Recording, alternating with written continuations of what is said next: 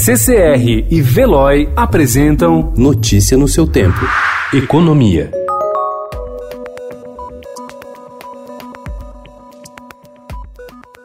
A segunda-feira foi de forte estresse nos mercados financeiros internacionais. O avanço do novo coronavírus na Itália e na Coreia do Sul, com sete mortes confirmadas, mostra que a doença já não está mais circunscrita nos limites da China. E a avaliação é de que, se essa propagação começar a crescer, os efeitos na economia global podem ser catastróficos. A Bolsa de Milão registrou a maior queda, de 5,43%. Nos Estados Unidos, Dow Jones, da Bolsa de Nova York, recuou 3,56%. No Brasil, o mercado financeiro estava fechado por conta do carnaval mesmo assim, ações de empresas brasileiras negociadas em Nova York tiveram forte queda.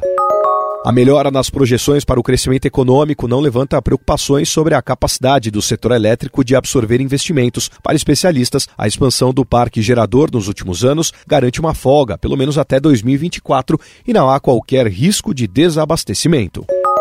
Após ser o primeiro país a comprar o cargueiro militar C-390 Millennium, o maior avião já produzido pela Embraer, em um contrato de 827 milhões de euros, Portugal deve fazer uma espécie de meio de campo para a venda da aeronave para os países da OTAN, a Organização do Tratado do Atlântico Norte. Com a medida, uma das intenções do país é beneficiar a indústria local. O governo de Portugal é sócio da Embraer na OGMA, de manutenção de aeronaves, com uma participação de 35%. Notícia no seu tempo. Oferecimento CCR e Veloy.